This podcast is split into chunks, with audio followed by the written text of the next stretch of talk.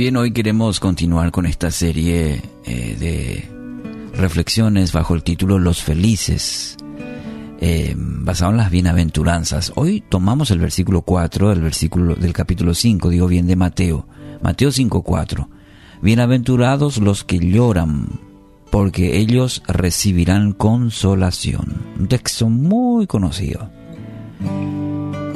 Lloramos por muchos motivos, por dolor, por enojo, por pérdidas, a veces incluso por alegría. Pero aquí Jesús se refiere a otro motivo, y es el espiritual. No tiene que ver con, con, lo anterior, sino específicamente a una condición espiritual. Los pobres en espíritu, como hablábamos ayer, lo mencionábamos ayer, son aquellos que reconocen, recuerda, su condición de, de pecado, de desobediencia, de necesidad de Dios, son los pobres en espíritu. Y es interesante notar que la palabra aquí llorar se, que, se, que se usa es la más fuerte que existe en el griego eh, que para esta palabra llorar porque es la que se usa para el duelo, por ejemplo, por los difuntos es un lamento muy profundo por la muerte de, alguien muy amado. Esa clase de, de dolor, un dolor del corazón, donde realmente son incontenibles las, las lágrimas, por mucho dolor. Y mucha gente ya hemos experimentado esta clase de dolor. Y Jesús, en este versículo, está indicando que vivir en el pecado debe producir una profunda tristeza en nuestras vidas. Eh, no sé si dimensiona eh, todo lo que en, este, en esta palabra Jesús está indicando para aquella persona que vive en el pecado. Su condición espiritual marcada por el pecado debe llevarnos a una a un llanto profundo, a una tristeza. Ese pesar o este pesar sí o sí, queridos amigos, nos conduce al arrepentimiento. No a un remordimiento que es muy distinto. El arrepentimiento nos lleva a un cambio. Eh, de hecho, la definición es cambio importante en nuestra vida. Y a ese deseo de reconciliarnos con Dios. ¿Y qué es lo que hace el pecado? Y bueno, nos aleja. Nos aleja de Dios, de su propósito.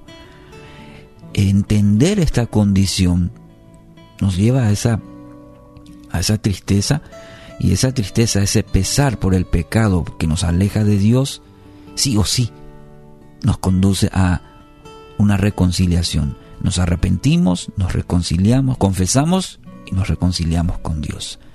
Segunda Corintios capítulo 7 versículo 10. Fíjate lo que dice, pues la clase de tristeza que Dios desea que suframos nos aleja del pecado y trae como resultado salvación. Qué texto maravilloso. Segunda Corintios 7:10. La que leí es la versión eh, nueva traducción viviente. La clase de tristeza y es el mismo eh, la misma traducción que usa en Mateo 5:4 para tristeza, para llanto. Dios desea que nosotros suframos y esa es la que nos aleja del pecado y trae como resultado, dice, salvación. Cuando Jesús inició su ministerio terrenal, su primer mensaje, recuerda, arrepiéntanse de sus pecados y vuelvan a Dios porque el reino de Dios está cerca. Mateo 4:17. ¿Cómo empieza? Arrepiéntanse. ¿Qué es el verdadero arrepentimiento?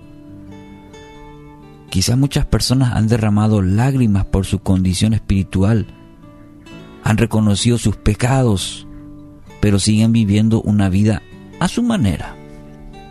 Entonces fue un simple pesar, un remordimiento por su condición, pero el verdadero arrepentimiento nos lleva a un cambio. Vuelvo a repetir este concepto muy importante, este concepto espiritual. Arrepentimiento es transformación de la mente, el corazón, la vida misma. Es un cambio de dirección. Cuando una persona tiene un encuentro con Dios, Él obra en lo profundo de su corazón, le perdona, le perdona sus pecados e inicia una transformación.